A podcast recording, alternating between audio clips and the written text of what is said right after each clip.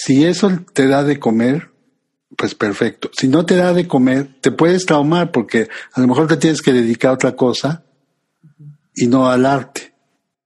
Pero si eres un verdadero artista, nunca lo vas a dejar así te dé poco de comer. Entonces, de repente sí uno tiene que poner en la balanza, bueno, yo qué quiero ser, ¿no? O sea, me quiero alimentar o, o, qué quiero alimentar, mi cuerpo o el espíritu. Estás en Reinvéntate, un espacio para ser quien quieres ser. Deja todo lo que te estorbe atrás y haz espacio para lo que viene. En este podcast vas a escuchar temas de amor, familia, cuerpo, salud, emprendimiento, dinero, espiritualidad, todo aquello que marca tu vida.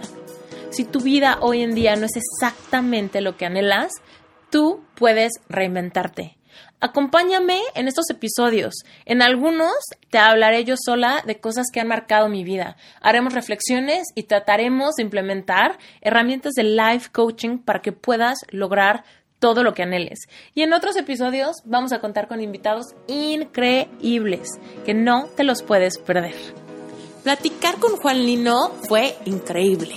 No solamente porque es a todo dar, sino también porque me encantó poderle hacer preguntas a alguien que tiene una trayectoria tan rica. Es una persona que desde el primer momento supo qué era lo que quería hacer con su vida. Su vocación fue marcada desde que era niño y hoy, que ya es todo un señorón, sigue trabajando apegado a su pasión, apegado a lo que le hace feliz. Entonces, bueno, pues espero que los inspire muchísimo porque realmente es de admirarse que con altas y bajas sea tan fiel a su propósito de vida, a lo que lo hace feliz y cómo le hace para balancear su vida. Nos cuenta también momentos duros de la trayectoria de un artista y cómo recuperó su proceso creativo. Disfrútenlo. Juan Lino es guitarrista y compositor egresado de la Escuela Superior de Música de Limba. Con más de 30 años de experiencia en la producción musical, ha grabado en su estudio Audidea artistas tales como Guillermo Briceño, Fobia, Julio Revueltas, La Castañeda, el tenor Mauricio Orley y el compositor cubano Leo Brower, solo por citar algunos. Ha participado en múltiples ocasiones en el festival más importante de música de México, llamado el Círculo de Oro, su principal actividad es componer y producir música para campañas publicitarias y es considerado dentro de los más sobresalientes músicos de esta especialidad, reconocidos por múltiples premios y reconocimientos. Ha escrito música para cine y cortometrajes. Entre sus últimos trabajos están la película El último trago del director Jack Saga y la obra de teatro La Dalia Negra de producción de Jorge Ortiz de Pinedo.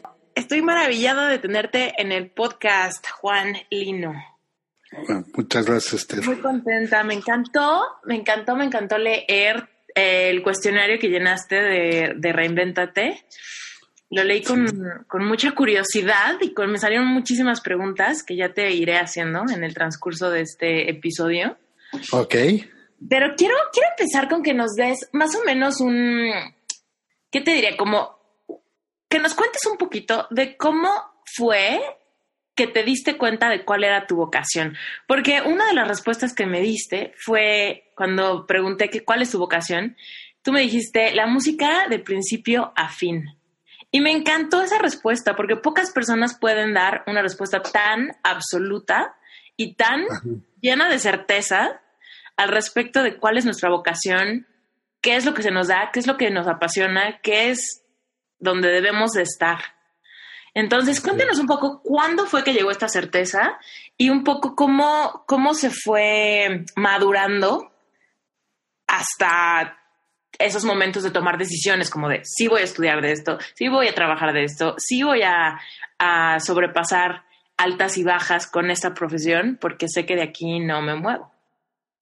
Ok, pues mira, lo, que pasa es que yo de muy niño, este, mis papás nos pusieron a estudiar piano y somos 10 hermanos y todos pasamos por el piano. Órale, era, parte, es parte de la educación ahí de, la casa. ¿Tu papá tocaba el piano? No, ni mi papá tocaba el piano, ni mi mamá medio cantaba, ni eso, pero no, no, este, no tocaba ningún instrumento. ¿De dónde surgió esta, esta idea de integrar en la educación la música? Este, pues la verdad no lo sé, ¿eh? la verdad no, no, sé por qué ellos decidieron que sí tenía que ser. Mira, lo que pasa es que como yo soy el penúltimo, o sea, ya hay una historia en mi casa que yo ni conozco, la verdad. O sea, mi hermano más grande, pues son ocho hermanos ahí en medio, ¿no? Entonces, imagínate, pues yo no sé realmente cómo fue que llegó la música a todos ellos. ¿no? Desde un principio, si mi mamá les cantaba o mi papá cantaba a ellos, o no sé, la verdad. Entonces, nos ponían a estudiar piano a la de chaleco, todos pasábamos ahí por el piano. Y este, yo me escapaba de las clases de piano, porque a mí no me gustaba. No me gustaba porque el maestro quería que yo tocara lo que él quería, quisiera lo que yo, él quería, y pues a mí me, yo me sentaba al piano y yo que tocaba lo que yo quería. Pero desde chiquillo, o sea, se me dices a cuánto te diste cuenta, pues quién sabe, o sea, la verdad, desde chiquito me sentaba así, ¿no? ¿Y todos tus hermanos también, como continuaron con el tema de la música? Eh, mi hermano estudió, uno de mis hermanos estudió en el conservatorio y es maestro de piano actualmente, Ernesto. Y hay, este, mi hermano Lalo toca la guitarra, o sea, cada fiesta saca la guitarra y toca y toca de Serrat y de acá y de todo. Entonces sí, es una familia muy musical, ¿no? Y todas las reuniones, cuando tocamos y eso, hay canciones que se las sabe toda la familia y todo, y las cantamos. Entonces, este, así echamos relajo en, las reuniones. Entonces, realmente, este, la música siempre ha estado ahí, ¿no? Y, y mis hermanos empezaron con un grupo de, rock a tocar en las fiestas. Mi hermano, uno de mis hermanos tocaba la batería, el otro tocaba la guitarra y el bajo, y yo los oía ensayar. Entonces, cuando ellos se salían, yo me metía y me ponía a tocar la batería, y, pero de muy chiquillo.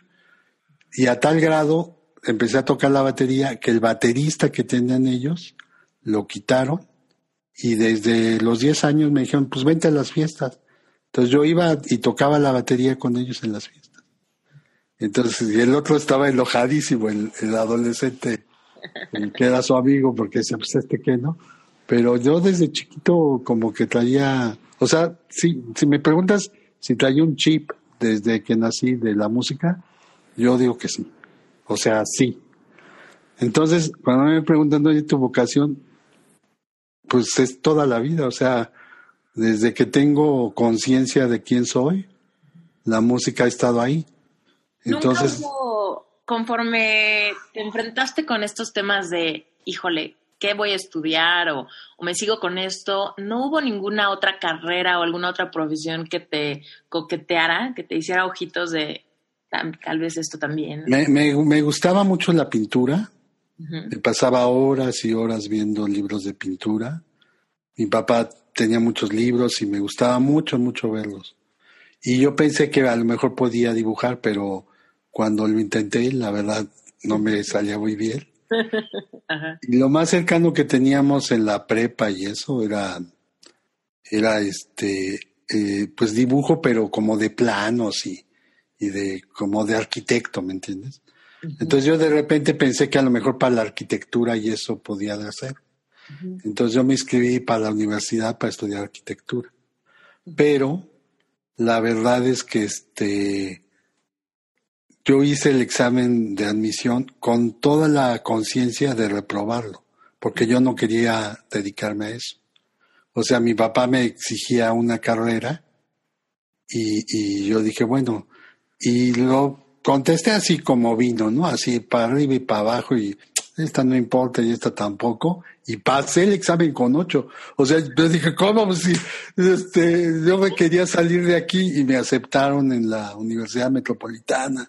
Entonces yo le dije a mi papá, mira papá, ya está aquí lo de la universidad, pero yo quiero estudiar música, yo no quiero estudiar, no quiero estudiar este arquitectura, ni meterme a tu negocio, ni nada, yo, yo quiero dedicarme a la música. Entonces una hermana me apoyó, habló con mi papá y le dijo, no, pues sí, déjalo que se dedica a lo que quiere. Entonces ya aceptaron, ya me los agarré grandes y cansados a mis jefes y ya me dejaron este meterme a la música, ¿no? Entonces, este, y, y, yo seguí estudiando aparte, porque yo estudié el piano, pero en la secundaria empecé a estudiar la guitarra.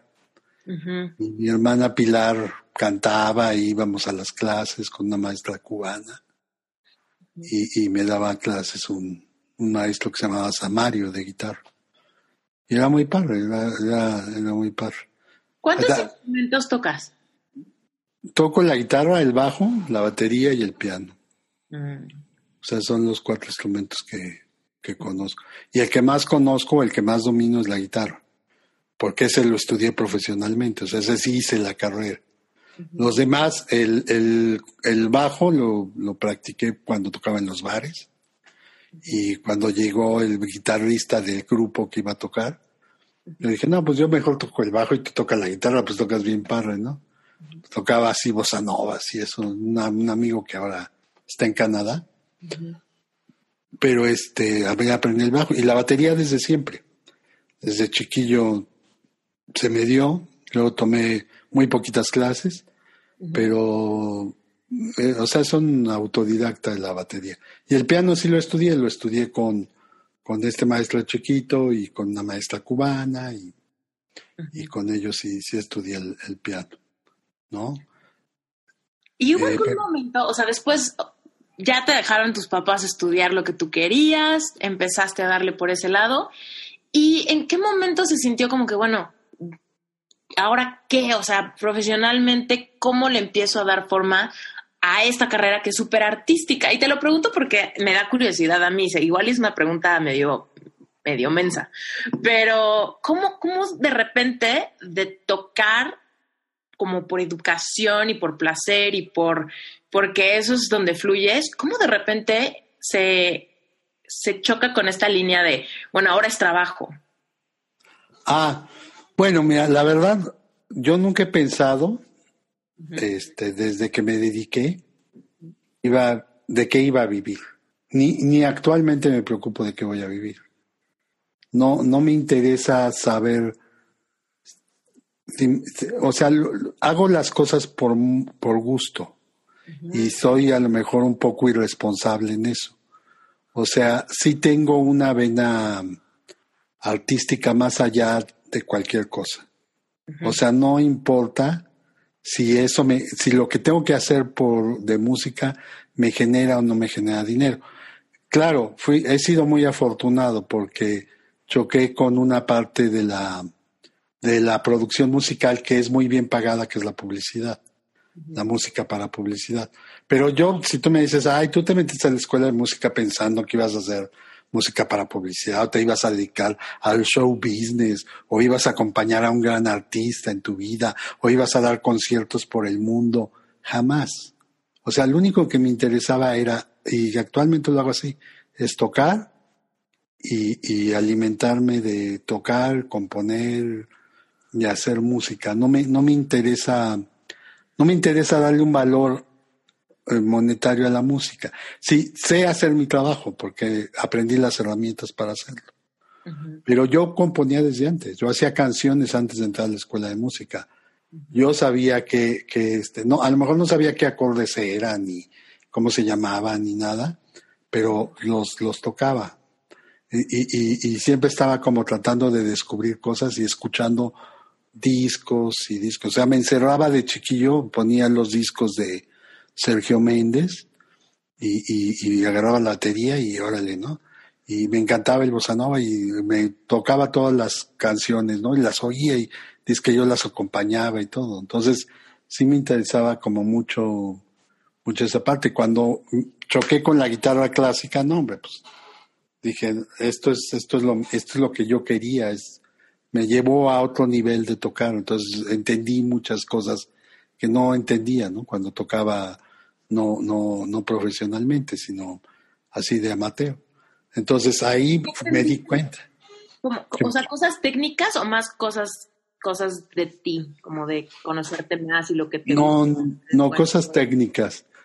En realidad, en realidad creo que tengo una forma de componer. O sea, creo que tengo una forma de expresar lo que hago. Tiene un sello lo que hago. Bueno, eso dice la gente, yo no sé. Pero cuando oyen mis cosas, dice como que sabemos que es tu estilo, que es tu onda, ¿no?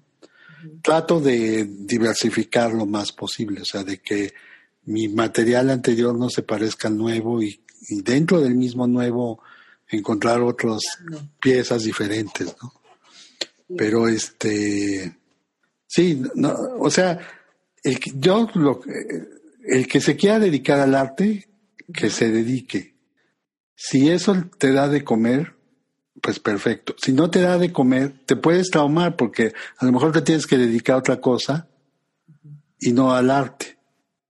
Pero si eres un verdadero artista, nunca lo vas a dejar así te dé poco de comer. Entonces, de repente sí uno tiene que poner en la balanza, bueno, yo qué quiero ser, ¿no? O sea, me quiero alimentar o, o, qué quiero alimentar, mi cuerpo o el espíritu. Y todo el tiempo yo pienso que debe ser tu, tu vocación, lo que tú quieres ser. O si, te, si amas realmente la música, la pintura, no sé, un arquitecto también me lo imagino, un escultor, este, un escritor, cualquiera que se quiera dedicar a esto, pues antes que nada tiene que escribir y tienes que tocar. Si no te sientes hasta mal, o sea, sientes que no eres tú, o sea, sientes que alguien te abandonó, o sea, dices, híjole, no he tocado, ¿no? Yo no he hecho esto, no he hecho aquello. Y sí te puede, hay un peligro, ¿no? Cuando está la parte amateur y profesional, porque cuando empiezas a ganar dinero por lo que haces, de repente sí puede pasar, y es más, a mí me pasó y a muchos amigos les ha pasado, que le empiezas a dar más importancia al negocio que a, que a tu verdadera vocación. Entonces de repente ya dejas de tocar como tocabas antes y, y, te vuelves un músico como, como los que había en la corte, ¿no? Pues ahora hágame un, un coral o, o, hágame esto, hágame el otro y, y te vuelves como alguien que, que, hace trabajo de ese estilo, ¿me entiendes? Pero, pero eso no te va a dar. ¿Cómo poner límites que protejan esa como esencia creativa de los clientes que pueden querer como controlar la creatividad. ¿Cómo proteger, cómo poner límites que te permitan no perder clientes, pero sí respetar tu trabajo y comunicárselo a los demás? Parece algo retador, ¿no? Mira, en estos tiempos, si yo hubiera nacido en este tiempo que ustedes están, la verdad hubiera sido el triple de difícil, o sea, realmente es muy difícil actualmente. Este, en el tiempo que yo empecé a hacer música para publicidad, pues había, ¿qué te diré? Cinco compositores. Mm. Y esos compositores eran este, gente muy importante. Yo era como el chavo así, el que no sabía, y me fui metiendo con, con, estos compositores. O sea, fui llamando la atención por, por lo que hacía. Pero este, había mucho respeto. O sea, si el músico decía así va, ellos sí pensaban que estaban contratando un profesional. Actualmente, pues creen saber de, de, de todo, ¿no? De, de, literatura, de música, de, de, este, de pintura, de todo. Y todos comentan así como si fueran unos expertos, ¿no? Me acuerdo un director que una vez un cliente se puso así y, se paró y le dijo, mira, el único que puede opinar objetivamente de la música es aquí Juan. Y yo, que soy el director, que es lo que le estoy pidiendo. Pero sinceramente no te quiero insultar, pero escucha y, lo que te vamos a presentar y, no, no, no, no te limites, ¿no? No pienses en eso, ¿no? Claro, eh, sí hay unas cosas que hay que hacer. O sea, a final de cuentas, el cliente en publicidad quiere vender, quiere impactar, quiere hacer. Pero sí le tienes que vender la idea de que, de que vas a impactar y puedes vender presentando algo novedoso, algo que no se ha escuchado, algo diferente. Porque si todos vamos a hacer lo mismo, pues no te vas a distinguir en el mercado ni nada. Entonces hay que como que trabajar esa parte con los clientes. Hay, generalmente si le explicas a los clientes, entiende. Yo muchas veces he estado trabado, pero generalmente si les explicas, entienden qué que tienes que hacer, ¿no? Y como realmente es parte de tu ser, la fuerza con la que dices las cosas, la gente te hace caso, porque no es de que yo sea un improvisado, que me hice ayer o... Y yo creo que ahorita el problema es que nadie está preparado a fondo. Entonces, eso es un problema. Entonces, tus palabras, tu forma de convencerlo y todo, a lo mejor no llegan a donde deben de llegar porque tú, ya desde ti, no tienes una base tan fuerte. ¿Entiendes? Entonces ahí ahí se va ahí está gozo de respeto, ¿no? Ahí está mi parte, en parte de mi vida sí, pero también fui ninguneado y me decían, oye, pues, tu música parece Chabelo, y qué, qué es eso, soy horrible, y qué, qué ya nos trajiste, y sí, o sea, porque sí insultan, ¿me entiendes? Entonces sí, sí, sí es difícil. Ahí preguntarte, ¿cómo, cómo en ese, en ese momento, ¿no? De empezar a iniciar y arriesgarte a poner tu creatividad al escrutinio, ¿cómo, cómo manejabas eso? O sea, ¿sí te pegaba o sí se te resbalaba este tipo de, de insultos? No, sí te pegaba, sí te pegaba. Mira, yo al principio, a mí me pedían una música y yo la hacía, ¿no? Ajá. Y para mí era perfecta, era el ideal y era lo que debería de ser. Yo la llevaba me decía, no, hombre, está horrible, o sea, no, no, no funciona para nada. Y yo le digo, no. Y me dice, mira, permíteme, no, no es que esté horrible, pero no es lo que nosotros te pedimos. O sea, entender qué es lo que te piden y darles lo que te piden al nivel que tú se los puedes dar, ese es el problema. O sea, tú puedes hacer lo mejor, para ti puede estar perfecto, pero para el otro no. Porque tienes un poco que leerle la mente, ¿no? O sea, ¿qué tanto pues palabras puedes explicar qué quieres de música que apenas van a componer? Exacto. Esa es una parte. Y otra parte es que la música es abstracta. O sea, eh, hablamos de emociones, de sentimientos y eso. Entonces tú puedes ser poco sensible.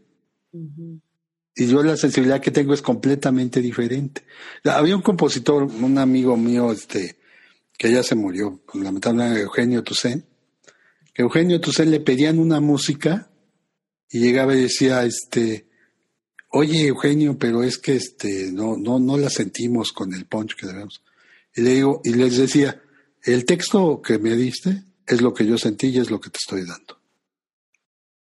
Y le decía, ¿cómo, cómo? Sí, o sea, lo que tú escribiste es lo que a mí me comunicó para que yo hiciera esta música y es lo que te estoy entregando. ¿Cómo lo ves? No, pues mal. Bueno, pues entonces vamos a ponernos a trabajar para ver si escribes un mejor texto para la canción y luego una mejor canción. Órale. Y la, y la gente se quedaba así como diciendo, pues este está loco, ¿me entiendes? Pero era de las gentes más respetadas en el medio. ¿Y por qué podía hacer eso Eugenio Toussaint? Porque podía hacer sinfonías, podía hacer, este, era un, un jazzista increíble. Y haciendo música para comerciales, pues era así. O sea, él, hacía una música de, de, un producto fabuloso, de, un producto de limpieza, y todos nos reíamos porque decíamos, ¿cómo Eugenio Toussaint, la eminencia musical, hace este jingle de fabuloso, no? Pero, pero, pero realmente lo, lo, tenía fuerza lo que hacía. Por eso, o sea, creo que, creo que lo que más nos falta ahorita es preparación y concentrarnos en un punto y atacar ese punto. O sea, yo nunca he dejado mi camino, o sea, siempre me he dedicado a lo mismo. Entonces, creo que eso es, eso es importante, porque si andas brinque y brinque, de repente se te va toda la, fuerza en hacer otros proyectos. en nada. Sí, no, pues está cañón, porque sí, o sea, si de verdad crees en tu trabajo, pues vas a, y te preparas, pues de ahí viene que seas capaz de hablar con autoridad aún tus clientes, aún con las personas con las que quieres quedar bien, Exacto. Vas poder hablar con autoridad y esa autoridad pues, la palpa la otra persona, sabe si estás loco o sabes si, bueno, ok, pues sí, él es el experto. Esa es por una parte. Y lo que tú me preguntabas, yo llegaba y les presentaba y me decían que no, y que no, y que no, y que no, y que no. Pero no una vez, ni dos, ni tres, sino 20, 15, 40 veces. O sea, chocaba contra la pared, iniciando ahí todo el tiempo, ¿no? ¿Cómo le haces para que ese necear no decaiga?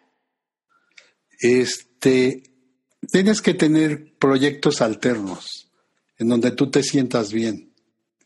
O sea, yo dedico parte de mi día a hacer música que me gusta y que el único que la tiene que aprobar soy yo. Mm. ¿Me entiendes? O en hacer, o, o, meterme en un proyecto X de un amigo o de algo que me gusta. Entonces, como que siempre tienes que tener algo, algo alterno. ¿Para qué? Pues para irte a curar ahí y luego regresas a sacar los golpes, ¿me entiendes? O sea, como que te vas un rato ahí a, al spa musical. sí. Luego, luego regresas ahí a pelearte con todo el mundo, ¿me entiendes?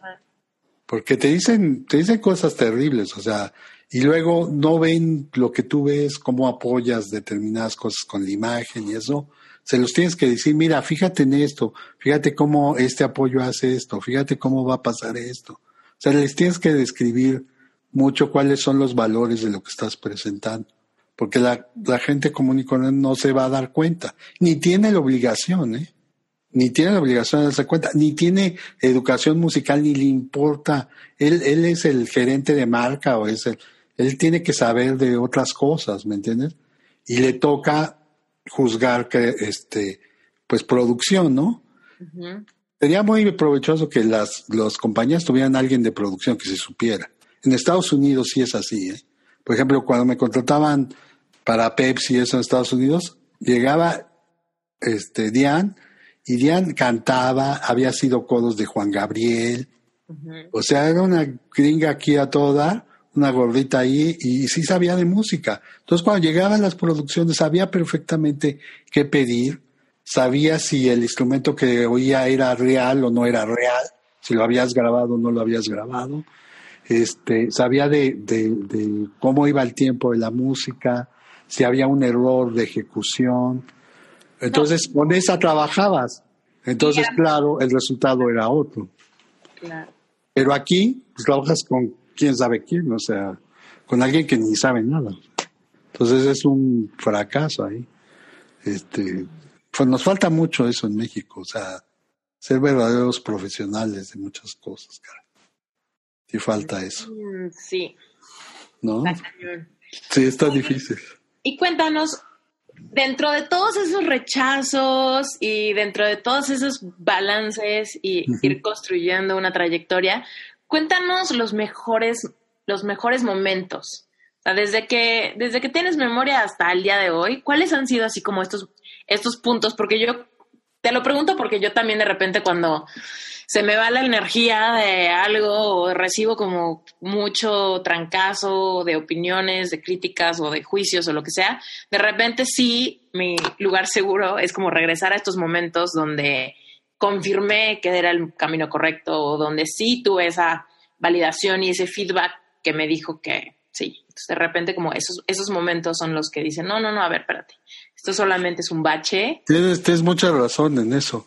O sea, sí, Sí, es muy bueno eso. Mira, yo al principio cuando salí de la escuela de música, este, todavía estudiaba y conocí a, mi esposa y decidí casarme antes de terminar la carrera de música. ¿Por qué? ¿Por, por mucho amor? ¿Por qué? Porque este, pues porque sí, no, no sé, la verdad, porque yo ya me quería independizar, la verdad, porque ya, me, daba a salirme de mi casa y eso y dedicarme a lo que yo quería, ¿no?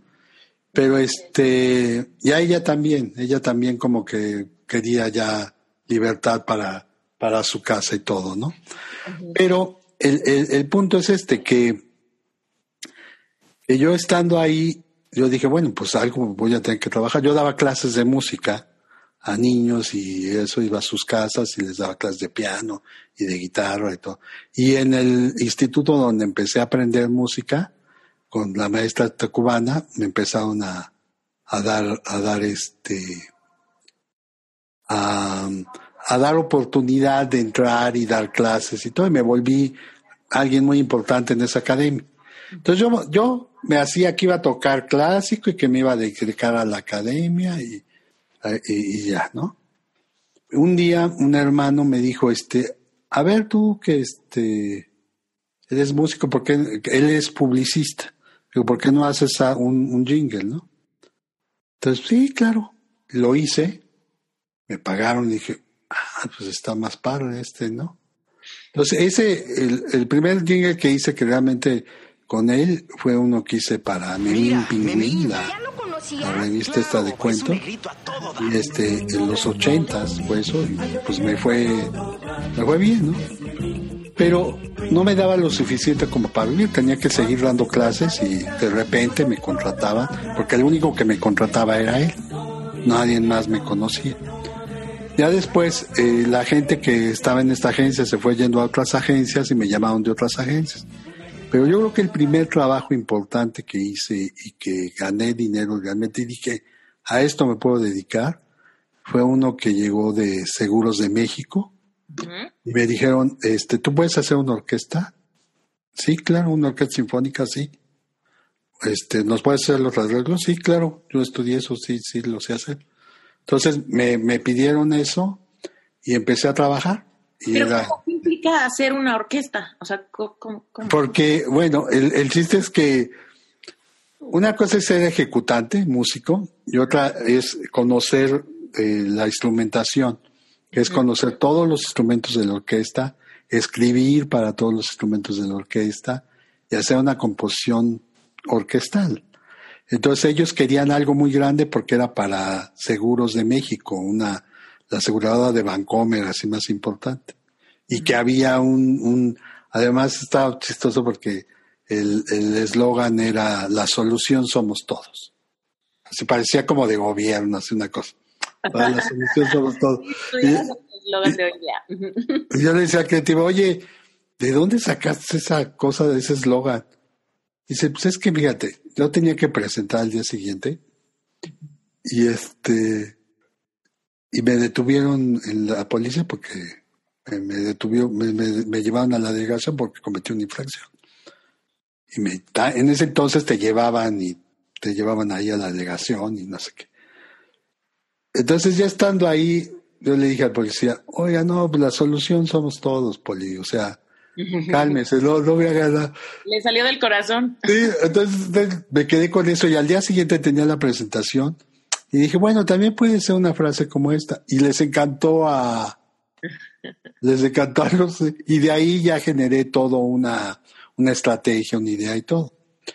Y, y entonces, bueno, yo hice eso y en esa época a mí me pagaron seis mil pesos, que era una fortuna, eran como, o sea, con los viejos pesos eran seis millones de pesos, o sea, era, eh, o sea, ya ves que Salinas le quitó tres ceros a, entonces eran seis millones, entonces, seis mil pesos era todo, ¿me entiendes? Entonces yo dije, órale, qué padre que me pagaron tanto dinero, entonces, pero, puede... un precio a eso? O sea, porque tú dijiste cuánto valía o ellos te dijeron cuánto era el presupuesto o ellos, ellos me dijeron cuánto había de presupuesto. Y yo, yo me quedé así. Y como era orquesta, como era un primer trabajo importante, o sea, no con un grupo ni nada, sino necesitabas dinero para poder producir. Entonces, pues yo lo escribí y un amigo escribió, yo escribí el tema, escribí dos arreglos, otro amigo escribió otros dos arreglos ¿Y esta composición se llamaba así? O sea, la solución somos todos, o sea, es ya, es de Seguros de México, igual, igual lo puedes, este, pues no sé si está arriba en YouTube, pero voy a, puedo subir un, un reel old fashion. O, si no lo pasas, yo lo meto, lo meto en este. este ah, ok, claro que sí. Un clip, así como de, de esto estamos hablando, ¿no? Ah, ok, lo puedes oír ahí, se puede oír la música y todo mientras estamos platicando. Y está muy par, está muy padre este, esa producción, o sea, fue una gran producción. Y ahí yo me di cuenta que yo me podía, si yo le dedicaba más tiempo, podía hacer un negocio de todo esto. Entonces yo dije, yo ya me voy a dedicar a este negocio, voy a dedicar todo mi tiempo a eso, renuncié un poco a mis clases Oye, oye, tengo otra pregunta. A ver, entonces 6 millones de pesos. ¿Qué, qué, primero, ¿qué se sintió que fuera como, el, como este trabajo gordo? Y luego, ¿cuáles fueron como lo primero, o sea, lo que hiciste en tu vida, en tu familia? ¿O cómo, cómo, cómo este gran triunfo impactó tu vida familiar? ¿O qué pasó?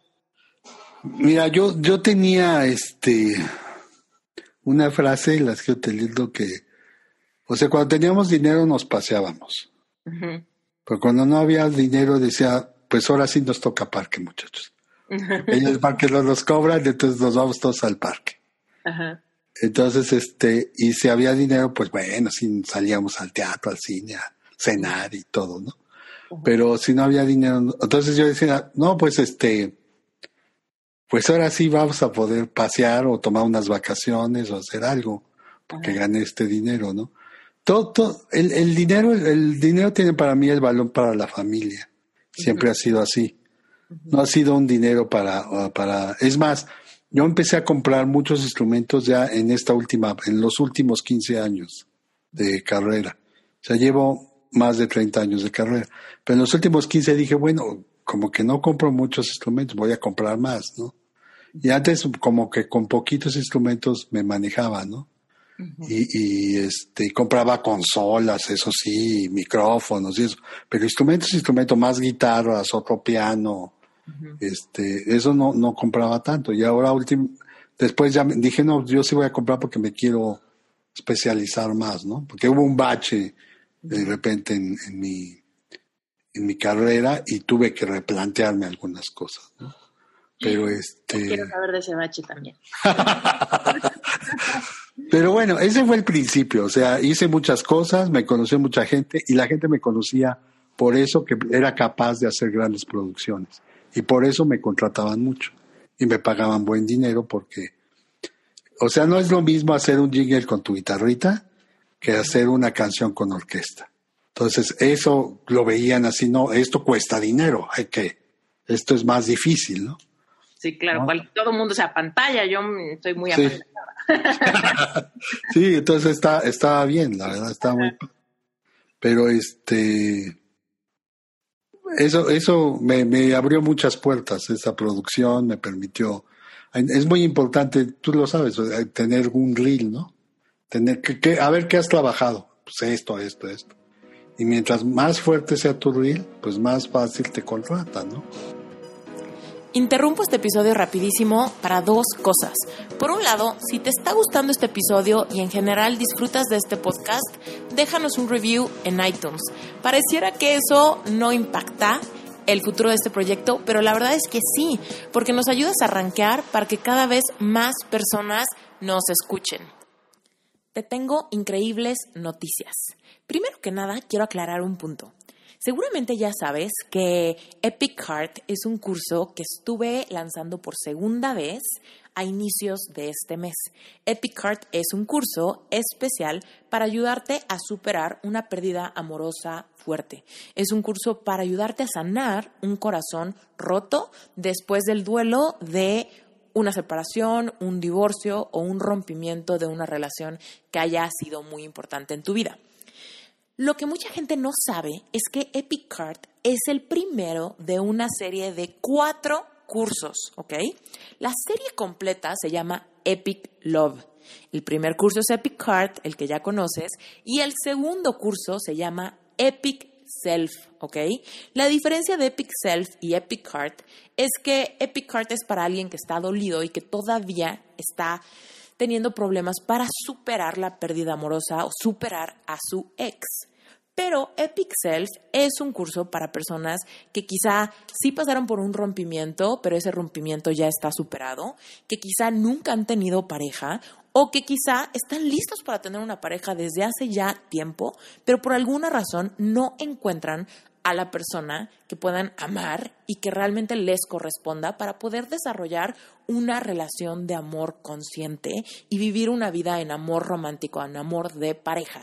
Entonces, Epic Self se basa en la premisa de que a partir de que tú realmente conectes espiritualmente, conectes con tu esencia, sepas lo que quieres, comprendas el poder de tu mente y el poder de tus emociones, puedes alinearte de tal manera que puedas manifestar a una persona que esté alineada contigo una persona que quiera lo mismo que tú, que vaya hacia el mismo lugar y que puedas amar y te corresponda. Créeme, esto se puede. Yo lo enseño en Epic Self. Yo misma he pasado por ahí, por ese proceso. Y este curso me emociona increíble porque fielmente creo que nosotros fuimos hechos para compartir nuestra vida. Y la posibilidad de compartir nuestra vida en pareja es uno de los grandes regalos que Dios nos da poder conectar a nivel íntimo con otra persona, que nos vea, que tengamos esa transparencia y ese espacio para ser vulnerables con una persona que nos ama y que nos acepta tal cual somos. Pero sí es súper importante que sepas que solamente vas a poder desarrollar una relación consciente donde te sientas cómodo tal cual eres si tú aprendes amarte, aceptarte y conoces cómo desarrollar merecimiento. Y efectivamente esto va a retar mucha conexión interior, muchas heridas que hay que sanar, complejos que hay que superar, inseguridades a las que hay que perderles el miedo, para a partir de ahí subir tu frecuencia vibratoria de merecimiento y alinearte con una persona con la que puedas realmente encontrar ese esa camaradería, ese equipo, esa persona con quien podrás estar en las buenas y en las malas, ¿ok? Entonces, bueno, Epic Self es el curso número 2 de la serie Epic Love. Es el curso que le sigue a Epic Heart. Y bueno, pues ahorita te puedes registrar. Solo tienes que ir a mi página web en esteriturralde.com diagonal Epic Self. Y si te registras, te va a llegar un audio increíble que hice especialmente para gente que esté interesada en esto, gente que esté soltera, pero que quiera encontrar amor de pareja y tener una relación consciente y para toda la vida. Y ese audio se llama Cómo crear amor y conexión sin reservas. Este audio de verdad es súper especial para personas que quizá nunca han tenido una relación formal o personas que están batallando con cómo volver a abrir su corazón después de haber tenido una relación que fue monumental en tu vida o personas que ya llevan tiempo estando súper listos y listas, ¿no? Para enamorarse pero como que no encuentran a una persona con quien puedan hacer ese match, no encuentran a alguien con quien sientan esa alineación para que realmente sea un amor que pueda florecer. Entonces, bueno, ese audio te va a explicar todo eso a detalle y quiero que sepas que el lunes 25 de febrero del 2019, a las 8 de la noche, voy a dar una clase en vivo donde voy a hablar de este tema, cómo manifestar amor, qué significa, qué implica, cómo se hace y cómo se siente, ¿ok? Si por alguna razón tú estás escuchando este episodio y la masterclass en vivo ya pasó, no te preocupes porque evidentemente vas a recibir la grabación cuando te suscribas a este curso. Sigamos con el episodio. Cualquier duda que tengas, ya sabes que me puedes preguntar directamente o simplemente ve a la página web en esteriturralde.com diagonal Epic Love. Vas a encontrar la información de la serie de los cuatro cursos o en Epic Self vas a encontrar la información puntual de este curso que está por abrir sus registros. ¿Sale? Gracias. Bye. Como que ya te creen, ¿no? Dicen, haya manejado tales marcas, ha hecho, ah, sí, pues está, sí, sí, este sí puede, se puede hacer mi producción, ¿no? Entonces, este, la verdad, gocé de eso, este, y de repente me vino la idea de, de hacer un gran estudio primero con un, con un ingeniero que se llama Juan, Juan Manuel Aceves. Está en Nueva York, él trabaja ahora en Nueva York. Y este, y íbamos a, nos asociamos, ¿no? Yo siempre trabajé al lado con, al lado con un ingeniero. Entonces con él me entendía muy bien y, yo lo conocí llegando a una producción. Antes se alquilaban los estudios, ahora como que cada quien tiene su estudio, pero antes ibas a los estudios grandes a hacer producciones y no había la facilidad como ahora que tienes todos los instrumentos virtuales y todo sino querías una batería, tenías que escribirle al baterista. Querías unos chelos, le tenías que escribir al chelo y y grabarlo. ¿Me entiendes? No es, no es de que ahora este, tenemos samplers y, podemos eh, hacer muchas cosas, ¿no? Entonces, en ese entonces sí era así. Y, yo llegué al estudio y le dije, este, este, ¿a qué hora llega el ingeniero? Le dije a este, a un muchacho, ¿no? Y, me dice, pues soy yo. Le digo, ¿cómo, que eres tú? y le digo, si tú tienes como 15 años. Sí, tengo 15 años. le digo, ¿cómo vas a hacer tú el... O sea, no me están tomando en serio. ¿Por qué te, me, te mandaron a ti para...? Es que yo, yo ya fui a Estados Unidos, estudié ingeniería de grabación y regresé aquí. Y, y sé, sé, grabar y eso. Y le digo, bueno, pues si tú eres el ingeniero, pues vamos a trabajar, ¿no? Entonces, este, pues trabajamos. Yo dije, órale, pues este chavito sí trae la pila puesta, ¿no? Y era, era espectacular, Juan Manuel, desde, era una gente muy, muy dedicada y todo. Y es hijo de, de, del maestro Aceves, que es un escultor muy importante. Entonces, como que la vena artística y todo, pues se le daba y todo. Muy bien. Hizo muy bien su trabajo. Entonces hice muchas cosas con él. Él me grabó esta producción grandota, de mi primera producción grandota. Yo ya lo había conocido de un jingle ahí mugroso que hice antes. Pero ya cuando me llegó la gran oportunidad, le dije, no, pues vente, Juan Manuel, tú me lo grabas. Y ya me lo grabó y quedó, quedó muy padre y quedó todo muy bien. Y, este, y me asocié primero con él para poner un estudio en casa de mis papás.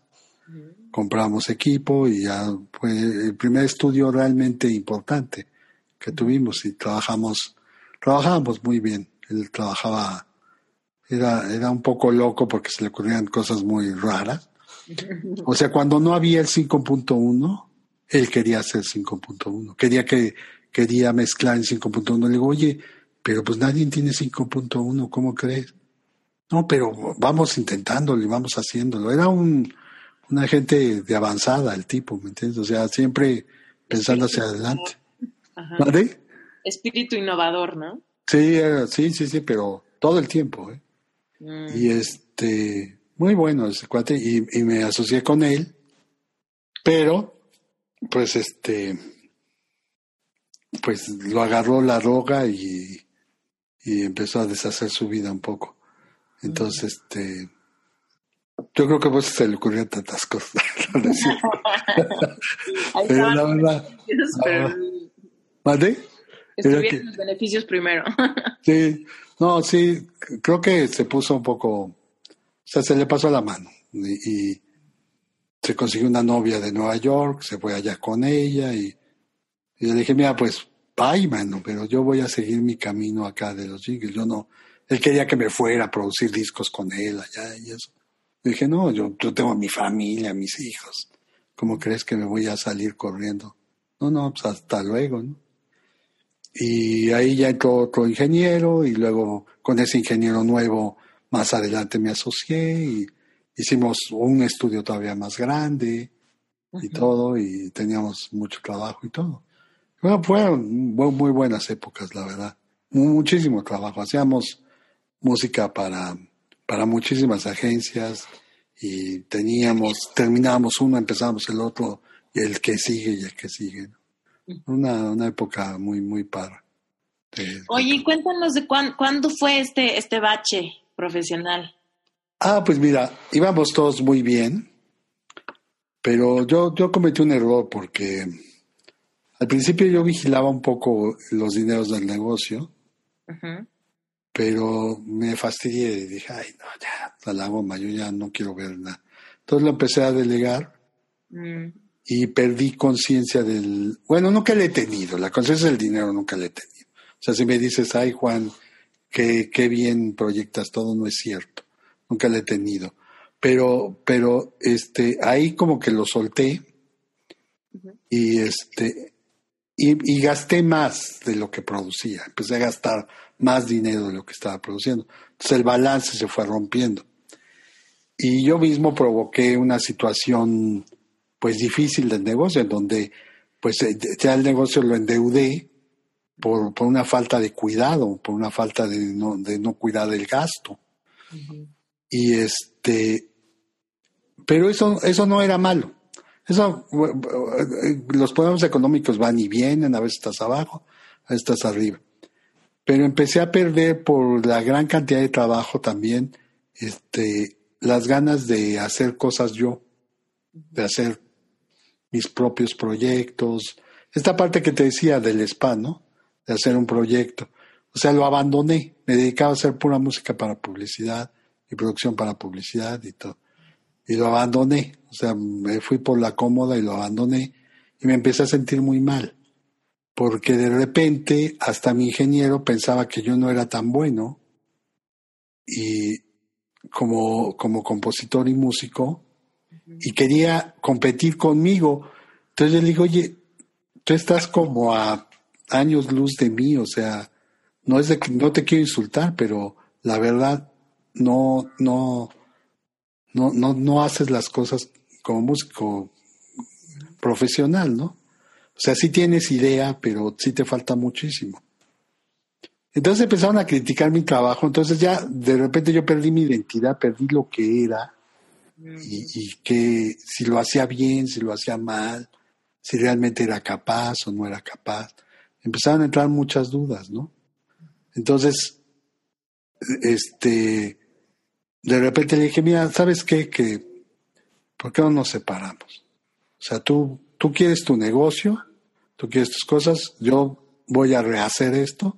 Llegaron amigos que me ofrecieron apoyo y todo, los tomé a estos amigos, que me fue muy mal también con estos amigos al principio, con uno de ellos, otro ingeniero, porque ese, si, si yo era loco, este ingeniero sí, de plano, era de otro planeta, ¿no? Era un cuate muy buena persona, pero sí, eh, sí, muy loco, ¿no? Y, y este, entonces, pues ya me desuní de eso y me costó mucho trabajo. Entonces, de repente manejaba yo a alta velocidad, muy mal, o sea, me, me encontraba mal en, en, mi forma de manejarme. ¿Por qué? ¿Por qué? ¿Porque estabas como desquitándote de estar inquieto por dentro o cómo? Sí, como un poco desesperado, como con ganas de hacer otras cosas. O sea, perdí el estudio. Mira, un, un músico nunca debe de perder estar estudiando. Todo el tiempo tienes que estar estudiando, agarrar otro proyecto, un género musical que no conozcas bien. Siempre un artista tiene que estar explorándose con el estimulado, ¿no? Estimulado, sí, buscando nuevas cosas, siempre, siempre. Cuando dejas de hacer eso y te, y te sientes cómodamente porque pues eres un agente de éxito y el trabajo te llega solo, este, ahí uno se puede perder, pero seriamente. Y yo de repente agarré el coche y me di, y, me, yo no tuve la culpa, salió un coche en el me di un guamazo y deshice de mi carro. Y yo dije, no, espérame tantito. O sea, tengo que pensar bien las cosas, ¿no? Porque este, tengo que, tengo que retomar bien las cosas, ¿no?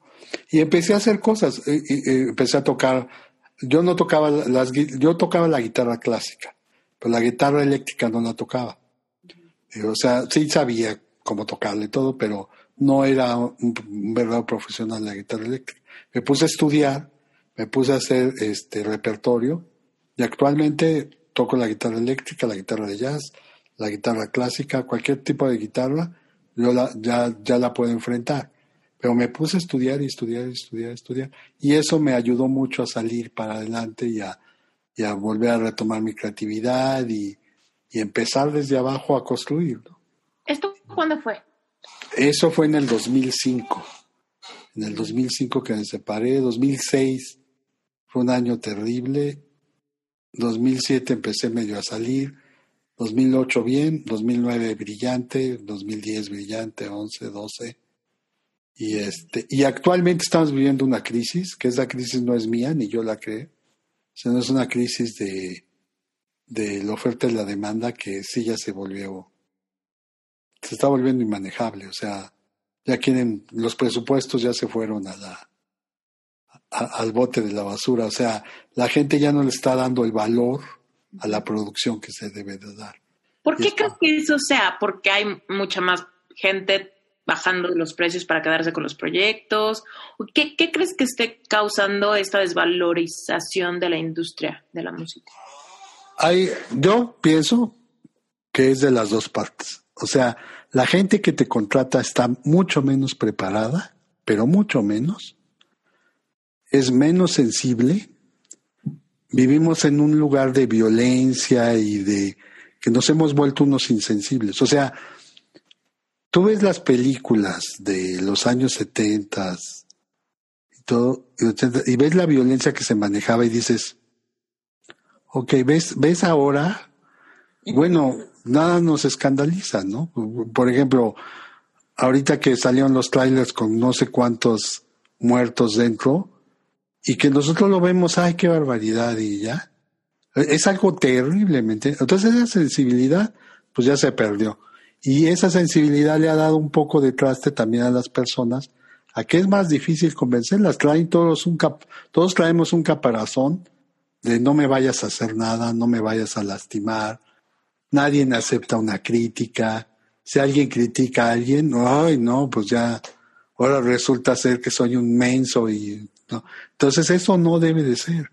O sea, uno tiene que aceptar la crítica, uno tiene que, que, que ser más abierto y todo. Entonces, eso, eso se ha perdido. Entonces, actualmente, pues la gente que califique el trabajo y la gente que lo hace, somos menos sensibles, menos educados, más este, con una ambición del dinero, o sea, ya todo se ha vuelto a que tengo que triunfar, a que tengo que ser este ganador y, que tengo que ser, nadie piensa, pues tengo que ser buena persona todos los días de mi vida, ni, ni, ni si a alguien tengo que ayudar, a quién voy a ayudar, y nadie se ayuda a nadie, es un problema, o sea, o sea, y esa parte de falta de sensibilidad está muy, muy fuerte. ¿Entiendes? O sea, aunque fuera good stock o lo que fuera en los años 60 y 70 y eso, pues como que teníamos una conciencia de, de que es tu hermano, hay que ayudar a fulano, hay que hacer esto, o él es buena persona, ¿no?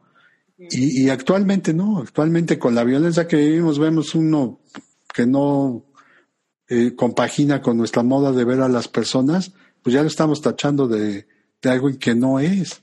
Entonces eso está ya totalmente fuera de control y muchos están fuera de... Entonces yo creo que estamos viendo una crisis de valores, de identidad y, y, y eso le ha dado el traste a los negocios, obviamente, porque para, para convencer a alguien para que le des el tiempo a un proyecto, este, creen que le estás viendo la cara, que le estás cobrando de más. No sé, o sea, la, gente dejó de confiar en la gente y de y, y, y además este estás estudiando y ya quiere ya quiere la escuela que trabajes y que vaya uno a dar conferencias en donde le diga a la gente muchachos se tienen que preparar porque la vida está muy difícil. No, no, les tienes que ir a decir eso. Les tienes que ir a decir, muchachos, mi experiencia es esta, yo les aconsejo que hagan su trabajo de esta manera.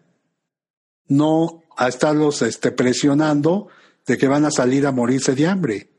Entonces, sinceramente, y todos están así, entonces cuando alguien de estos muchachos llega y toma el poder y se vuelve el director de marketing de una compañía importante, se cree el hijo de los dioses y cree que él es él tiene la verdad y que los demás son unos tarados. Y no es cierto él a lo mejor por relaciones porque llegó en el momento este indicado por suerte o por gracias a Dios pues está ahí y pero eso no lo consideran, ellos se consideran superiores. Y claro, empiezan a decir cada cosa que dices, espérame tantito, pues. Y empiezan a pensar, no, ¿por qué voy a pagar tanto? Vamos a pagar tanto porque la empresa tiene que ser fuerte y tiene que mantenerse y mantener sus ganancias y mantener todo. Y se olvidan completamente del ser humano. Entonces, la verdad es, es, es por eso que ahorita siento que estamos muy mal en eso.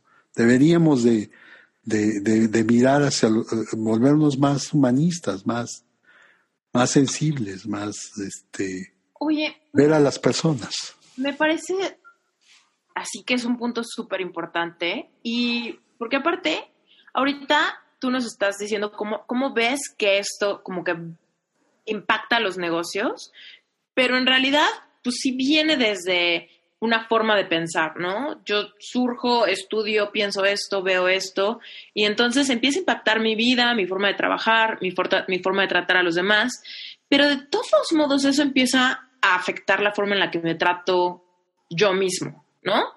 Ese director de marketing o ese tal, de repente empiezan, son las mismas personas que batallan con muchos temas de estrés, con temas como de no asentar estas pues relaciones fraternas duraderas, ya sea amistades, pareja, familia, Sí, ¿no? sí, sí. todas estas cosas que van súper ligadas con nuestros principios, lo que consideramos importante, a lo que le damos valor, etcétera. Entonces, quisiera saber, en tu opinión, por ejemplo, una persona que nos pueda estar escuchando, que tiene un trabajo, lo ejecuta, pero de todos modos tiene esta sensación de vacíos, vacíos ya sea de pareja, ya sea de amor propio, de, este, de esta autoestima, de este saber quién eres. Y, y también fraterna, ¿no? Esta gente, gente que muchas veces no encaja perfectamente bien en ningún círculo social, que siente Sí. ciertos vacíos que no los puede ni siquiera como verbalizar. Y sí creo que todo esto viene por el tema de nuestra sensibilidad. Entonces, ¿cómo? ¿Qué podría alguien que nos esté escuchando empezar a cuestionarse para empezar un poco como a mirar hacia adentro y empezar un poco a quitar todas esas, como, como lo que decías, como este caparazón, ¿no? De, "Ugh, me tengo que proteger porque no encajo, porque no me sensibilizo, porque no sé cómo hacerlo. Entonces, en tu opinión, ¿qué cuestionamientos podríamos empezar a hacernos para poder retomar esta humanización, esta, esta sensibilidad con la que nos tratamos a nosotros mismos y con la que hacemos todo, desde nuestro trabajo, tratar a los demás, ser parte de una familia, ser parte de una comunidad. Sí. Pues mira, yo creo, sigo creyendo que el éxito está ligado a esta forma de pensar.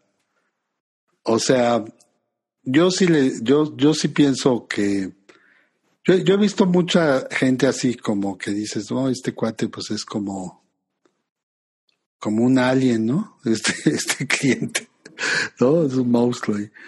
Y, este, y, y, y, y de repente lo ves en su vida normal y es un papá súper amoroso y, y ya fuera del, del trabajo es muy amable y educado, pero en, en, en el trabajo es como muy exigente y, y, y pone las cosas en su lugar.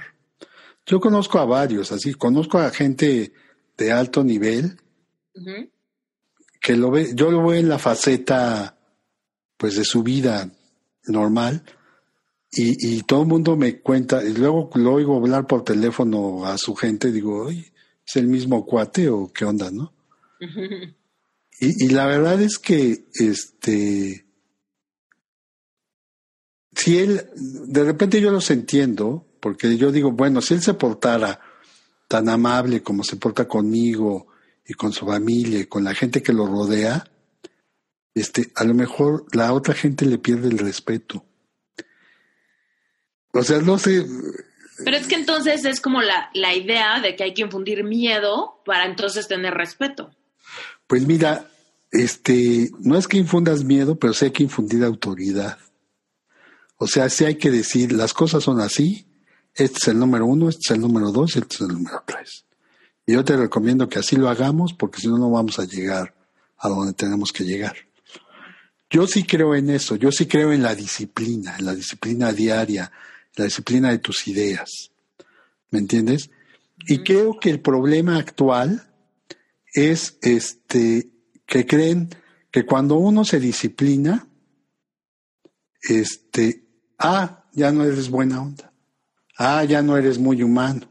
Ah, ya no eres gente a todo dar como yo te conocía, ¿no? O sea, sí hay que tratar a las gentes con respeto, no hay que insultarlas nunca, ni, ni, ni hablar de, forma despectiva del trabajo, ni nada, pero sí tenemos que exigir, ¿no? Yo, por ejemplo, yo era un payaso, te lo digo, o sea, yo llegaba un, un violinista y, a ver, toma uno, ok, oye, a ver, quiero que hagas esto, lo otro, con la partitura, dos, lo volví a hacer mal, tres, lo volví a hacer mal, le voy, muchas gracias, hasta luego, y le hablaba a otro. Y, y yo, y todo, todo, el mundo me dice, oye, pues, ¿qué, ¿qué te pasa? Es un insensible. No, le digo, es que hay que hacer las cosas bien. Y en las escuelas ya no se hace así. Yo voy a las evaluaciones finales de las escuelas, presentan unas porquerías de trabajo al final, y yo le digo, oye, esta es una porquería. O sea, no está bueno. Entonces, sinceramente, ¿cómo podemos, este, cómo te voy a evaluar? te tengo que reprobar o, qué hago, ¿no? Y, creo que eso, es lo que está faltando. Está faltando disciplina y ser buena persona. Pero puedes ser buena persona, este, no, no porque te vuelvas un, un ogro en el trabajo. O sea, hay gentes que pueden manejar el ser buena, muy, muy amables y, y caer bien, pero, pero hay gente, hay gente que, que requiere de, de poner otra careta para poder hacer eso. Y ahorita ese, ese balance que debe de haber entre el profesionalismo y este trátame bien y vamos, todo es amor y paz, este, yo no estoy de acuerdo. O sea, yo, yo, yo por ejemplo, oigo que, que dicen, que sale el presidente electo y nos dice amor y paz. Yo digo, sí, pero hay que exigir y hay que hacer las cosas que tienen que hacer. Y si se hacen así, pues ok, pero si no, pues cuidado, porque nomás le estamos ahí tratando de dar por su lado a las personas. Y a lo mejor es el más famoso, todo el mundo te quiere, todo el mundo te saluda, pero te vuelves el más ineficiente del planeta, ¿no? Sí. Ese, ese, esa es parte. Y otra parte, hay gente que que tú dices, bueno, es así porque tiene traumas, porque tú dices, no, no se ha desarrollado, no es, no es una persona feliz y llega aquí a echarme todos sus traumas en el trabajo, que es lo que más o menos entendí en tu planteamiento. Pues sí te puedes chocar con estas gentes amargadas, ¿no? Pero estas gentes amargadas es a las gentes que yo, yo personalmente les pongo más cuidado.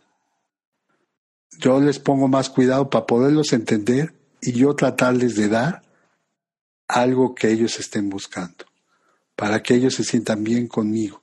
Eso me ha resultado muy bien en los negocios. ¿eh? O sea, yo he chocado con gente que dice, no, eh, no nadie la entiende, por favor, Lino, habla con ella, porque había una, una, una señora de Casa Cuervo que quería un tema para discoteca y no sé qué.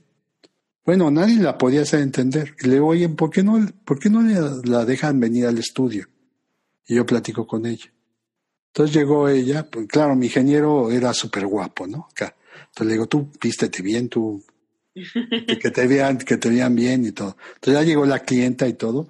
Bueno, la tratamos muy bien, muy amablemente, y nos pedía una cosa y la hacíamos, y nos pedía otra y la hacíamos. Y sabíamos que lo que estaba pidiendo no era muy coherente, pero le tratamos de dar gusto. Entonces le dije, mira, te voy a sugerir lo que yo veo, a ver si te parece. Entonces ella ya me escuchó, ¿me entiendes? Ya me pudo escuchar, pero me costó un trabajo. Y así muchas personas, ¿me entiendes? Así muchas personas dije, ah, ya entendí que no me tengo que pelear con la gente, no, no tengo que a fuerzas hacerlas entender de mi punto de vista, sino tengo primero que conectar con ellos. Y ya la gente se olvida de eso. La gente cree que porque tiene un puesto, no tiene que conectar conmigo. Pues claro que tienes que conectar conmigo. Tú me quieres sacar mi mejor música, pues trátame bien y yo te trato bien. Claro. Porque si no, ¿cómo? Entonces, la raíz del éxito es ese. La raíz del éxito es tratarse bien, ser buena persona, entender al otro, tener paciencia. E, e, eso es, es la raíz del éxito, porque si no, por eso seguimos así. Nosotros queremos un éxito inmediato. Creemos, creemos que porque nos ponen el título, de director de marketing, o el título de director de marca, o el título de empresario exitoso, o el título, ya eso es suficiente para tratar mal a todo mundo. Y no es cierto. tiene que ver con ser congruentes, sí poner límites de respeto y límites profesionales, pero, pero sí hay que ser congruentes, ¿no? Sí, sí, sí. Sí, Mm, definitivo. Totalmente de acuerdo contigo. Oye, y por ejemplo, aquí en esta parte de ser buenas personas y tal, ¿qué pasa, por ejemplo? Bueno, más bien nos hablabas de que hay que conectar, ¿no? Simplemente para llegar a un acuerdo, para entendernos, hay que conectar. Sí. ¿Qué opinas tú de también el hecho de que individualmente, antes de conectar con los demás, el tema de una conexión espiritual? Y te pregunto porque también veo, o sea, en, en tu cuestionario leí que parte de tu ritual mañanero viene la parte de conectar con Dios. Pues mira, yo creo que, que he sido beneficiado desde chiquito por- porque me tocó la música. O sea, yo sí, yo sí pensé, yo sí le di un valor a la música como si, como si me diera la oportunidad de desarrollarme en algo que me gustaba mucho. Entonces, desde ahí yo me vi privilegiado. Mi familia era muy religiosa. O sea, yo, yo, yo no soy religioso de ir, no, yo no profeso una, una religión como tal de ir a ritos de iglesia y todo esto. Este, Es más como... pero, pero sí tengo un conocimiento profundo de. a- Actualmente sí leo diariamente la Biblia y veo y, y- y ya le entiendo a muchas cosas y las puedo incorporar. Pero porque un amigo me enseñó más o menos cómo y empecé a ver otras cosas. Pero esa búsqueda espiritual la he tenido desde chamaco, o sea, siempre desde chamaco he estado tratando de buscar una conexión con Dios. Nunca, no, no es una cosa de que yo me haya inventado ahora o porque me va mal, ahora voy a rezar no sé qué. Es más, yo estaba en contra de eso. Yo, yo, yo estudié en escuela de monjas, en este de padres, y llamaban a mis papás porque yo me les ponía el brinco a todos y los cuestionaba y le decía, le decía al pa- a los padres, oigan, a ver, a ver, a ver, a ver, a ver, explíquenme por qué ustedes hablan de, de, de tener una, una vida humilde y tienen ese tipo de templos. ¿En dónde diablos dice que hay que hacer estos templos? Sí. ¿No? ¿En, en, dó- en qué parte de la Biblia esto explícame que hay que hacer un templo de esta magnitud y que hay que ponerlo así y que ahí todos vamos a... Y, y, y- y- un padre que era realmente honesto me dijo, Lindo, tienes razón, pero no es que todos los padres seamos males, dice, hay padres que somos buenos. Le digo, eso sí, me, no me cabe la menor duda, le digo, usted es una muy buena persona, pero, pero le digo, sinceramente tienen una serie de, conceptos y de ideas y han distorsionado una serie de cosas que yo no estoy de acuerdo, o sea, entonces esta búsqueda de, Dios es muy importante y porque yo no creo, en realidad, vamos a suponer que eres exitoso en tu vida, que tienes una gran familia, que te casas con la gente que siempre has soñado y- y, este, que tienes éxito y dinero. Llegas y te mueres. Bravo, ¿no? Bravo. Qué gran vida. ¿Eso qué? O sea, si esa es la vida, vale gordo, ¿eh? Si es la, vida es tener éxito en esta vida, pues entonces, este, sinceramente, o Dios es muy injusto porque más del noventa y tantos por ciento de la población no es feliz y solamente algunos podemos ambicionar esa felicidad, o, o qué es lo que está pasando, ¿me entienden?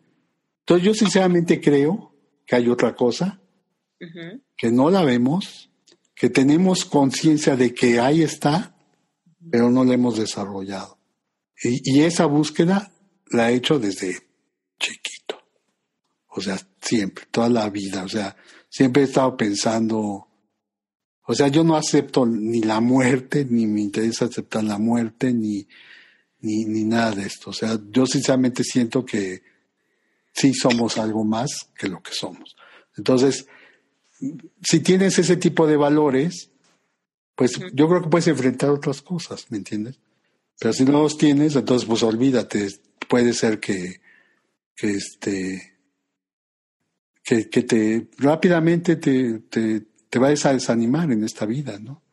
sea, te, puede acabar en dos segundos, en dos segundos, ¿no? Y, pensar que, que, este, que todo es aquí, ¿no? O que tener éxito aquí, eso es lo importante. Y no. Realmente no es que tengas éxito, no tengas éxito. Es hacer lo, lo debido, lo conveniente, más de la medida y mantenerlo. Porque el problema es ese, que te olvidas, ¿no? Yo en esta etapa de mi vida que me dediqué a la profesión, me olvidé completamente de este tipo de valores. Y por eso me fue tan mal. O sea, empecé a, a pensar de una manera inadecuada. ¿no? Ahorita yo me siento bien, me siento tranquilo, siento que no, pues no pasa nada, o sea, o sea no, puede, puede ser que no tengas el éxito que quieres o, o, o la riqueza que, que, ambiciona a alguien o algo así, pero la verdad, ahí no está el verdadero valor de ser una persona íntegra y, y, y, tener contacto con otros valores, eso es lo más importante. O sea, está antes que todo. O sea, eso de amar a Dios ante todas las cosas es literal. No es una cosa, no es una cosa de, de, a ver si lo cumples o no lo cumples. Es literal. eso es lo que nos forja, eso es lo que te hace. Y, y si tú crees que Dios es una persona arriba de barbita diciendo, eh, ah, este está bien, este está mal, pues entonces no hables conmigo porque yo no creo que Dios sea ese, una persona, ¿me entiendes? Creo que es algo más que es lo que nosotros somos y que es totalmente espiritual, no es en nada material. Entonces, eso es muy, eso es básico. Y en el día a día hay algo que hagas o algún check-in, algo que hagas que te recuerde esto para que no es que y te lo pregunto yo con, o sea, comparto todo lo que estás diciendo y generalmente siempre, o sea, sí trato como de meterle como intención, ¿no? A esta conexión, porque si no, como dices, de repente se nos puede ir, se nos va el avión y de repente estamos en una mala racha y es cuando nos damos cuenta que hay algo que estamos descuidando y es esta conexión de donde fluye la creatividad y donde fluye el sentirnos merecedores y donde surge esta paz que sobrepasa todo entendimiento y que entonces, pese a las circunstancias, nos encontramos bien y serenos y centrados y podemos seguir adelante.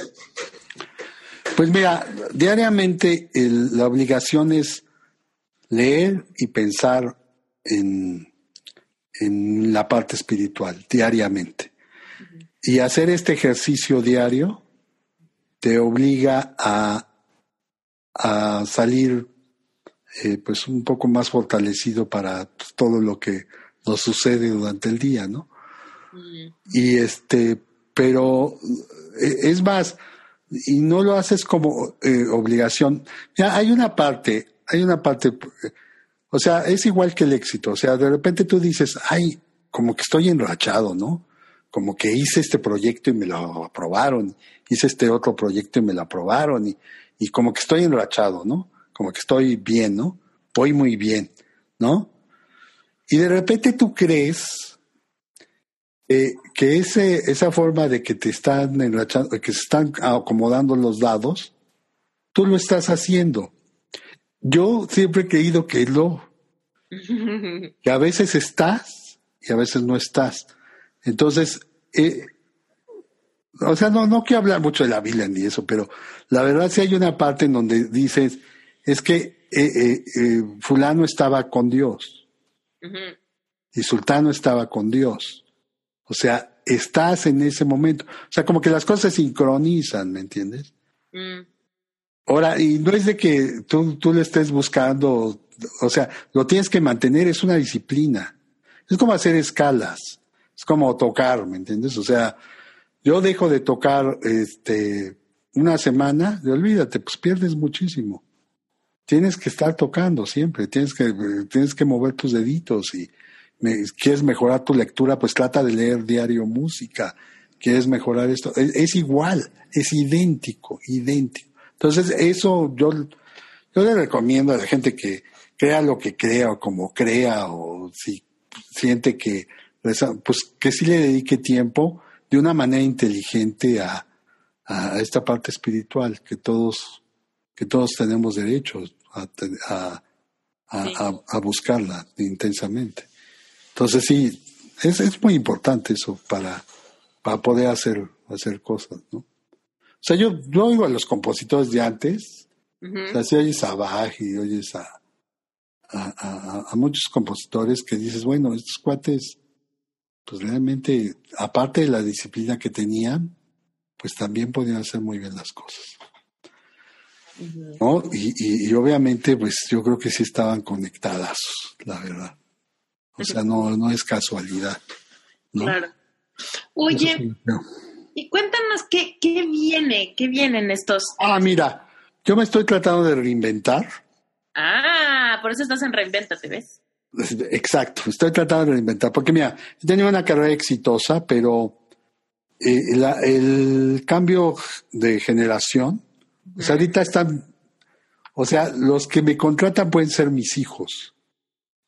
Entonces, cuando yo llego a una junta con mis canas y, y mi experiencia y todo, o sea, sí, el joven tiene un rechazo automático a una gente porque cree que le va a venir a decir lo que tiene que hacer. Pues no es de que tú llegues a decirle lo que tiene que hacer, sino simplemente muchas de las cosas que te van a decir, pues tú ya, pues digo, para algo sirve la experiencia, ya sabes muchas cosas, pero también aprendes de ellos. Entonces, este, yo nunca me he separado de los jóvenes, me gusta darle clases a los chavos, doy clases en el, eh, doy pláticas en el TEC de Monterrey. Este, estoy lanzando mi primer curso en línea de música y publicidad. Y este, y estoy tratando de empezar otra vez a, a, fortalecer la academia. O sea, de sí poner una academia con varios maestros y, y que vengan los alumnos y, y todo.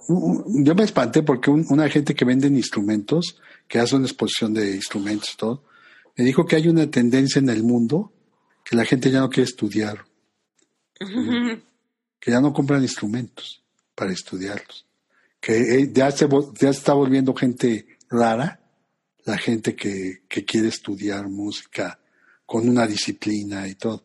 O sea, se aprenden una canción, aprenden YouTube y ponen una canción y se la aprenden y sienten que es hacer música. Y, pero ya la disciplina de estudiar y el por qué y, y avanzar y crear, este, hay una crisis. Si ves, hay una crisis de, de autores, de canciones. O sea, hay un, la corriente del reggaetón, pues es la principal en las, la música y, y hay una falta de creatividad fuerte, en verdad. O sea, si tú comparas este, música de los de, de los eh, setentas, pues comparada con esta, no es porque a mí me guste lo viejito ni nada, pero sí tiene una elaboración mucho más grande, ¿no? Que, que, que lo que ves actualmente. Y hay una enfermedad un poco de, de entonces eso me cuesta trabajo entenderlo. Entonces estoy haciendo la academia en función de tratar de comunicar conocimientos musicales más serios y que, recuperar, ¿no? El hábito de... No, tú puedes hacer un reggaetón si quieres, puedes hacer lo que quieras, ¿no? Pero la verdad, este, yo creo que si una gente preparada lo hace, va a ser un reggaetón mucho más padre que... más pegajoso. que no esté preparado. Pues no sé si más pegajoso, pero sí puede ser más, más divertido, con mejores valores estéticos Mm. Creo que puede tener cosas interesantes. Entonces, este, no importa el género musical que te guste, pero sí hay que tratarlo de llevar al máximo nivel. Y para llevarlo al máximo nivel, pues no hay de otra más que estudiando. Entonces estoy, estoy metiendo esta parte de la academia, estoy, sigo haciendo música para, para comerciales, hago música para, para empresas como Bimbo, como este, Walmart, todo esto. Entonces, este, sí, sí, sí, me, me, sigue buscando la gente, trato de dar el mayor resultado y, y algo que también es muy importante es el servicio, ¿no? La gente, o sea, si quieres tener éxito, pues tienes que tener pues buena música pero también un servicio excelente. Si te piden un cambio, hacerlo rápido y bien. Claro. no estás ahí tardando mil años, ¿no? Y, y, y romper la expectativa de quien te contrata, ¿no? Cuéntanos más de, del curso, del curso en línea. Mira, el curso yo estoy entusiasmado porque las ganas de el, el curso yo no te voy a enseñar a componer, pero te doy una serie de tips. Ajá. Te doy una serie de tips de lo que yo he aprendido, de lo que me ha funcionado, por ejemplo, para hacer una firma musical, para hacer un tema institucional, para hacer música contra imagen. Entonces, estos pequeños tips que yo te voy pasando en el curso son muy importantes porque la gente, este, rápida, eh, la, la clásica, cuando doy una conferencia me dice, oye maestro, usted me nos está diciendo cosas como que de verdad, ¿no? Digo, pues sí, porque yo trabajo diario en eso. Y, eh, y de repente la- las clases se vuelven muy teóricas, ¿no? Sí. O sea, que tienes que reunir tales requisitos para poder entender esto. Yo nunca he visto la música así, siempre, siempre creo que hay un shortcut y, y puedes llegar rápidamente a entender este, conceptos armónicos, melódicos, instrumentales, con una pequeña explicación. Y lo que tienes que hacer es practicar. O sea, tienes el concepto, aplicarlo, como aprender una nueva palabra en otro idioma. Pues, ¿Cómo te la aprendes? Pues úsala, ¿no? Úsala todo el tiempo y te la vas a aprender, ¿no? Pues igual aquí, este tip úsalo y le vas a entender y te puede dar un resultado. Entonces el curso está diseñado de esa manera.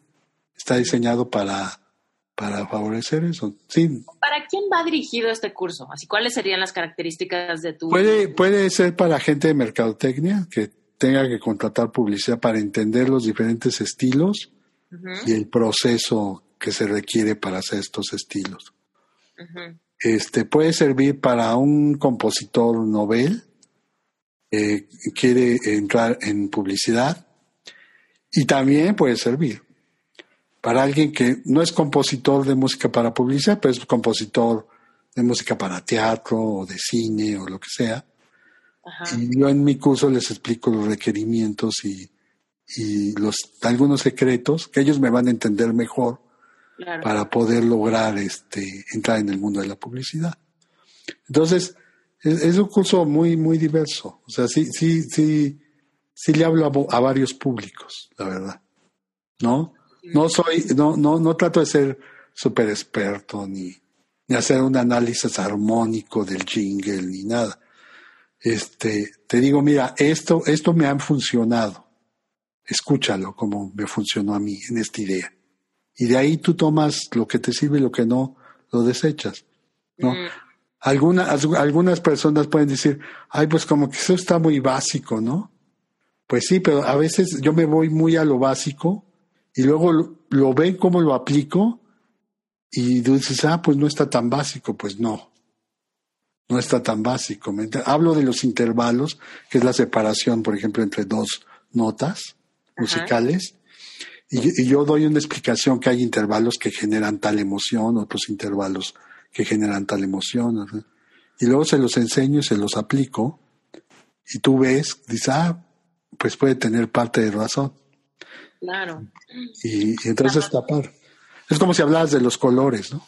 ¿Cómo surgió la idea de meterte al tema de los cursos en línea? Este, pues la verdad, gracias a, a Mariana, mi hija, que me dijo, papá, ¿por qué no haces tus cursos en línea, no? Este, también en base a las pláticas que he ido al TEC, Ujú. este, ahí les he explicado que está el curso en línea, siempre se los dejo, pero como que no les veo, no les veo esa disciplina de meterse al curso, ¿no? Yo, yo siento que en cuanto alguien se meta, realmente va a aprovechar muchas cosas. Pero eh, eh, ahorita para mí es un experimento, no, no me genera mucho. Este, ojalá la gente que nos esté escuchando le dé curiosidad y entre a, a mi sitio.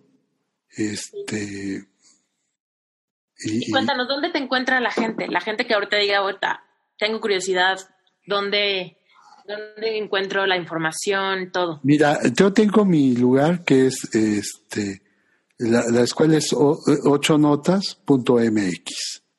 O- eh, eh, bueno, ocho notes, que está escrito como en inglés, ¿no? Ah, Eight ok. notes.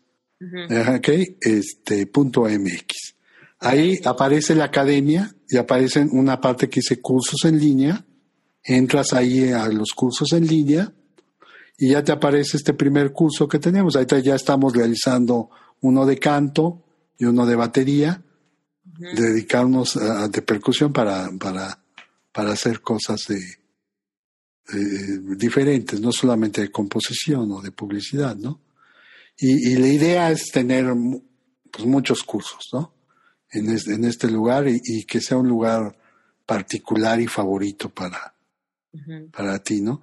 No, no, no estoy puesto en una gran red como Udemy y eso, porque en realidad yo tengo una forma de enseñar que creo que es diferente y, y la estoy exponiendo en mis cursos. Yo sí aplico mucho de hablar, decir y leer. O sea, yo sí ves, oyes y escuchas. Todo, o sea, me gusta mucho eso. Y eso creo que es muy criticado en, en esto, a ver cómo me va. Pero luego la gente no le gusta eso, prefiere escuchar nada más o, o ver nada más. ¿No? Y, y yo constantemente, o sea, si tú ves la cantidad de música que tienen mis cursos de cortinillas, cómo está hecho, cómo paso de un lugar a otro y todo, en 8 o 10 minutos, que son lo que duran las cápsulas, te enteras de un chorro de cosas. Seguro. Muy Entonces te bien. puede, te Yo voy puede- a poner todas las ligas Ok. a redes sociales, al curso directamente y a tu página web. Eh, así que para que quien nos esté escuchando, si no tomaron nota o no saben exacto dónde o lo que sea, en las notas están las ligas directas para que por ahí le hagan y se suscriban también a, a el Instagram, ¿no? En Instagram es la maquinaria, la maquinaria Sí. Juanino, ¿no? Sí, te platico, mira, tengo esta faceta, tengo otra faceta que es mi producción musical, tengo un, un espectáculo que se llama La Maquinaria, a la cual el día 20 haremos una tocada, serás invitada y todo, para que vengas a escucharla. Y este, y, y, y lo que he realizado para música en diferentes disciplinas, para documentales, ahí hice una música hace mucho que fue para los, para la cultura maya, fueron 10 videos del Instituto de Antropología y que los filmó un amigo y yo hice toda la música y lo que tiene para esa, esa- ese material es que fue en una época en donde el MIDI, eh, todo lo que se hace MIDI, de los sonidos MIDI, no era como ahora que hay muchos loops y tú casi tocas una tecla y toca toda una, una sección de percusiones. Ahí toqué cada una de las percusiones, cada uno de los sonidos, samplé muchos sonidos de voces y instrumentos y ruiditos y lo hice. Y actualmente escuchas ese material y dices, ah, caray, ¿de dónde sacó esos sonidos? Porque hay sonidos de instrumentos que ya ni existe, de, de samples que ya ni maneja la gente y, y dis- y se escuchan muy, muy padres en ese sentido. Te- o sea, es una combinación, ¿no? Y ahí me volví un experto para, para hacer, para la ejecución MIDI, ¿no? Di unos cursos del Conservatorio Nacional de Música eh, sobre, sobre eh, eh, el MIDI y todo esto. Y, y, más que todo, no en la forma de conexión, sino en la forma de ejecutar los instrumentos MIDI. Que eso, de eso nadie habla. O sea, ¿cómo vas a ejecutar un tambor en un teclado? ¿Cómo vas a ejecutar una cuerda en un teclado? ¿Cómo vas a ejecutar una voz en un teclado? Una voz ampliada. Y de eso nadie, nadie habla. Yo sí hablo en mis cursos, sí hablo de cómo ejecutarlos y todo. Entonces, e- e- eso es importante. Estoy lanzando este primer curso y esperando que la gente se escriba, que venga y, y conozca. Entonces tengo en, en iTunes, en Spotify, en todas las tiendas virtuales está eh, un disco que se llama La Maquinaria Juan Lino. Tengo una que se llama Maya Smith, es eh, eh, esta colección de música maya, que ya voy a editar el segundo tomo. Y tengo otro que se llama Mosaico, que ya me, iTunes me está metiendo mosaico. En, hay, hay un servicio que se llama eh, Touch Tunes, que es para poner música en tiendas y todo esto. Y, y, es un recurso de poner música y mi música también ya está ahí y me pagan regalías por andar en tiendas en todo el mundo y se oye la música. Entonces, este, también estoy incursionando en eso y, vamos, pues va, va, va, bien, o sea, ahí, vamos empujándolo y este, y eso me ayuda mucho a pensar una nueva producción, hacer nuevas cosas. Muchísimas gracias por haber estado en Reinventate. No, pues muchas gracias por la entrevista, Esther. ¿eh? Un gusto estar contigo. Muchísimas gracias por haber escuchado este episodio y por estar hasta el final.